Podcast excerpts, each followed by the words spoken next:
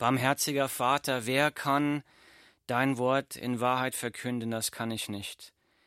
Deshalb, Herr, gib mir Kraft des Heiligen Geistes, dein Wort mit Liebe und in Wahrheit zu sprechen. Sprich durch mich, berühre die Herzen der Menschen, verändere sie. In Jesu Namen. Amen. Manche Menschen meinen, der Gott im Alten Testament sei völlig anders als der Gott im Neuen Testament.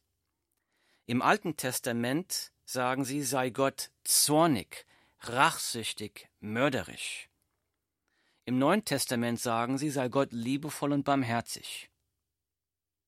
Oft wird folgendes Beispiel genannt. Zum Beispiel sagen sie die Leute, dass Jesus im Neuen Testament zu folgendem aufruft. Ich lese. Liebt eure Feinde, Segnet, die euch fluchen, tut wohl denen, die euch hassen, und bittet für die, welche euch beleidigen und verfolgen. Zitat Ende, die Bibel Matthäus Kapitel 5, Vers 44. Auf der anderen Seite gibt Gott den Israeliten im Alten Testament den Befehl, den ganzen Volksstamm der Amoriter zu vernichten das höre sich ziemlich blutrünstig und zornig an. Dieser Einwand ist nachvollziehbar, das finde ich auch. Deshalb unsere Frage heute, ist Gott im Alten Testament anders als im Neuen Testament? Wir wollen bei diesem Beispiel bleiben, diesem Beispiel, dass im Neuen Testament sollen wir unsere Feinde lieben und im Alten Testament sollten Israeliten die Amoriter völlig vernichten. Dazu möchte ich den Amoriterbericht genauer untersuchen. Im ersten Buch Mose erscheint Gott dem Abraham. Zu der Zeit hieß Abraham noch Abraham und er lebte als Fremder im Land Kanaan, dem heutigen Israel, dem sogenannten gelobten Land. Abraham war bis dahin kinderlos. Und in dem Land, wo er als Fremder gelebt hat, da lebten die Amoriter und andere Kanaaniter. Gott verspricht jetzt dem Abraham, dass er aus Abrahams Nachkommen ein ganzes Volk machen würde, die Israeliten oder die Juden, und dass er diesem Volk dieses Land wo er jetzt als Fremder lebt, schenken würde. Ich lese aus der Bibel. Da sprach der Herr zu Abraham, Du sollst wissen, dass deine Nachkommen Fremde in einem fremden Land sein werden. Sie werden vierhundert Jahre lang als Sklaven unterdrückt werden. Kleiner Einschub, das sind die vierhundert Jahre der Sklaverei in Ägypten. Einschub Ende. Ich lese weiter. Erst wenn die Sünde der Amoriter das Maß voll gemacht haben wird, werden deine Nachkommen nach vier Generationen hierher zurückkehren. Zitat Ende aus der Bibel, 1. Mose Kapitel 15, Verse 13 und 16. Gott verspricht Abraham, du wirst Nachkommen haben, und diese werden erst 400 Jahre lang als Sklaven in Ägypten leben. Und danach werden sie kommen um das gelobte Land, wo jetzt die Amoriter und andere Kananiter leben, da werden sie kommen und dieses Land erobern.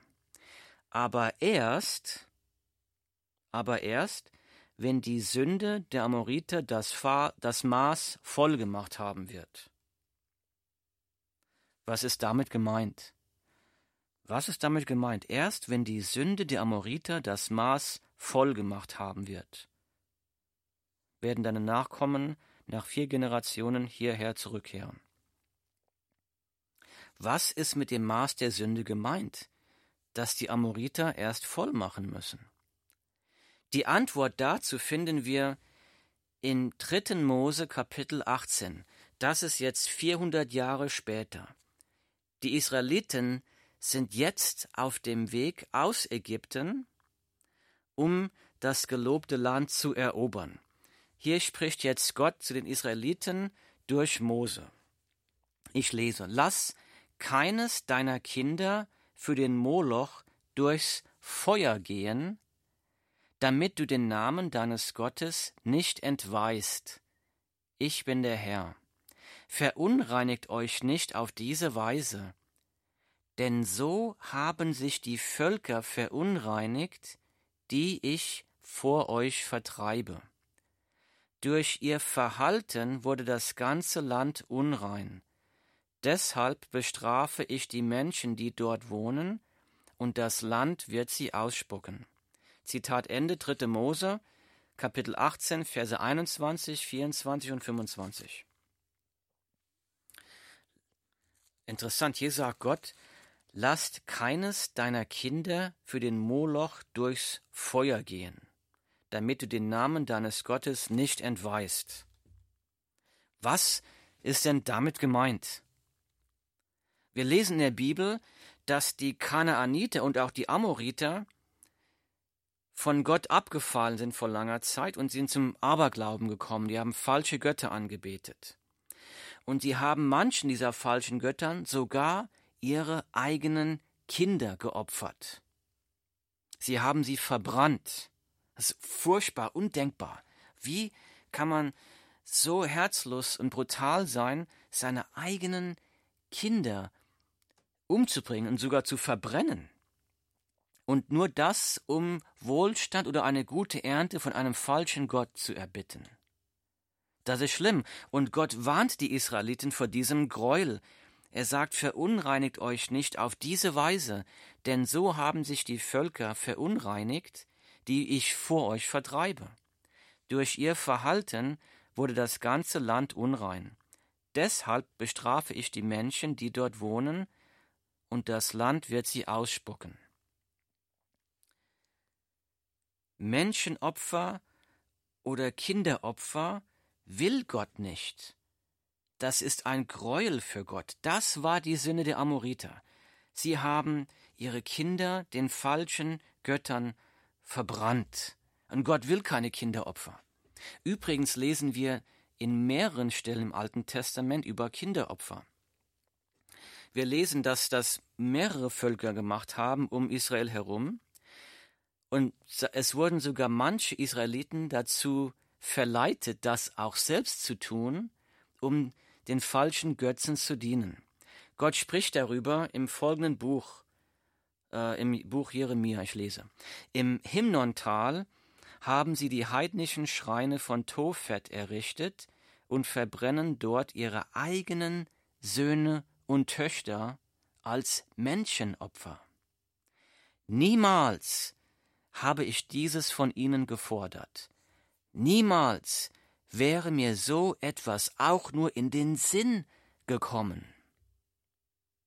Jeremia Kapitel 7 Vers 31 Gott sagt dir ganz klar, ich will keine Menschenopfer, das will ich nicht, niemals habe ich so etwas gefordert, niemals wäre mir so etwas auch nur in den Sinn gekommen.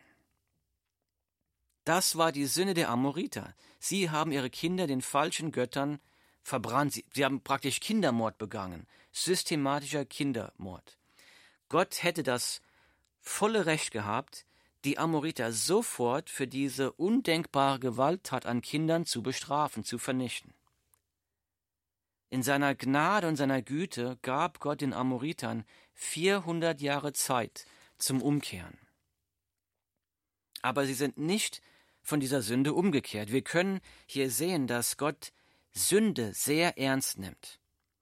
Die Menschen haben systematischen Kindermord begangen. Ein heiliger und gerechter Gott muss einschreiten. Wegen diesem Kindermord fiel die Strafe Gottes auf das ganze Volk der Amoriter. Ist Gott rachsüchtig? Nein, das war Gerechtigkeit. Auch im Neuen Testament droht den Menschen der Zorn Gottes, die sich weigern, von ihrer Sünde umzukehren. Auch im Neuen Testament wird gewarnt davor, dass man stirbt, ohne vorher die Sünden von Jesus abgewaschen zu haben, um, zu, um vor Jesus zu kommen. Hier steht, es ist schrecklich, in die Hände des lebendigen Gottes zu fallen. Hebräer 10,31 wird also immer aufgerufen zur Umkehr. Kehrt um. Wenn das Gericht nicht augenblicklich stattfindet, dann ist das nur der Gnade und Güte und Barmherzigkeit Gottes zu verdanken, weil er will, dass Menschen Zeit haben zum Umkehren. Gottes Gerechtigkeit, Gottes Heiligkeit und Gottes Zorn über Sünde sind also im Alten Testament und im Neuen Testament völlig gleich. Wie im Neuen Testament finden wir aber auch Gottes Güte und Barmherzigkeit schon im Alten Testament.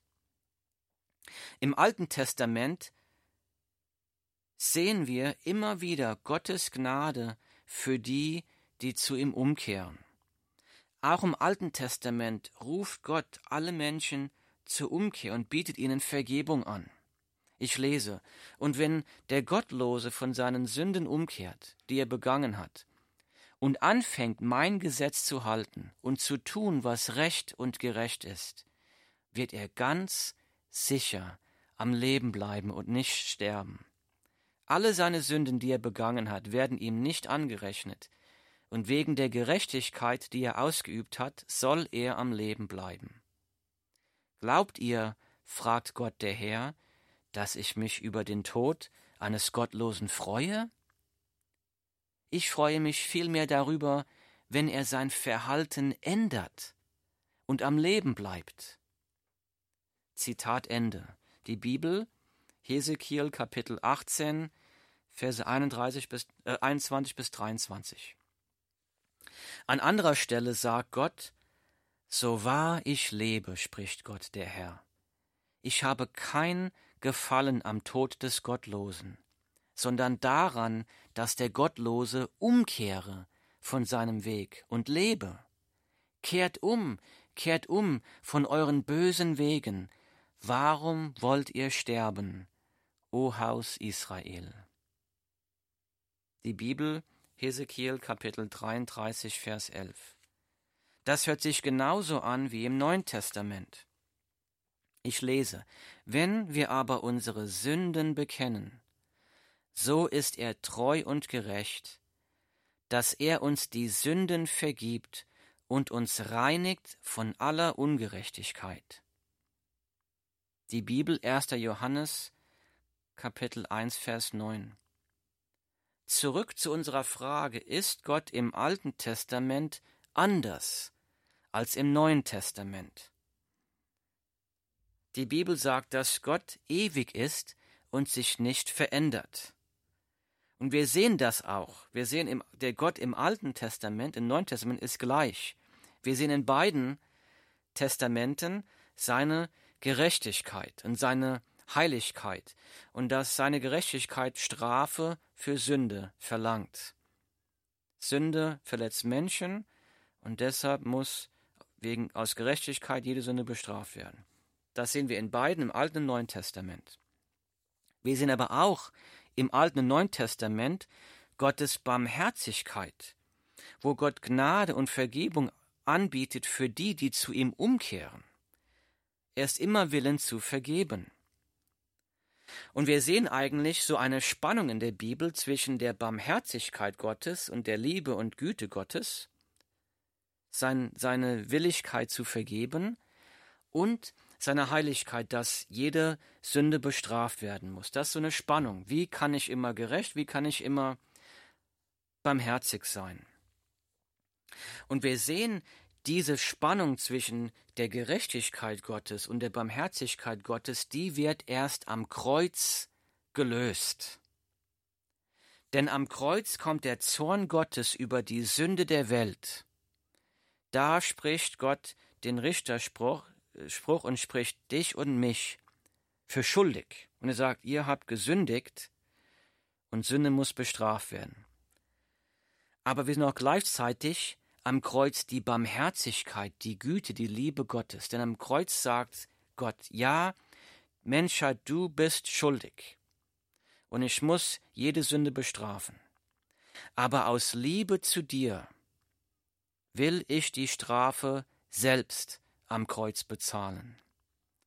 Und deshalb hat Gott, Gott der Sohn selbst am Kreuz die Schuld für deine und für meine Sünden am Kreuz getragen.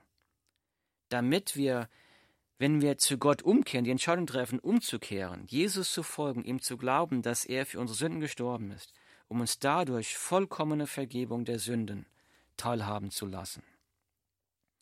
Wie herrlich ist das Wort Gottes.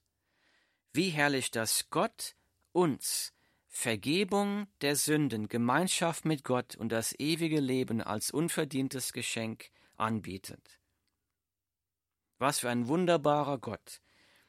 Wir lesen schon im Alten Testament 2. Mose Kapitel 34 Vers 6 Der Herr, der Herr, der starke Gott, der barmherzig und gnädig ist, langsam zum Zorn und von großer Gnade und Treue. Diese Gnade und Treue und Liebe bietet Gott auch dir an. Und diese Vergebung der Sünden, die Barmherzigkeit Gottes, neues Leben, ewiges Leben kannst du bei Jesus Christus finden. Er bietet es dir als unverdientes Geschenk an. Und die Bibel ruft uns alle auf, umzukehren und zu Jesus zu kommen und dort diese Barmherzigkeit zu empfangen. Ewiger, unveränderlicher, heiliger, allwissender, allmächtiger Gott. Wir preisen dich dafür, dass du der starke Gott bist, barmherzig, gnädig, langsam zum Zorn und von großer Gnade und Treue. Ich bitte dich jetzt, dass du jeden Zuhörer segnest, dass du uns allen offenbarst, wer du wirklich bist. Herr, zeig uns, wer wir sind, zeig uns unsere Sünde und leite uns durch deine Gnade und durch deine Güte zur Umkehr, zu ewigen Leben mit Jesus Christus. In Jesu Namen. Amen.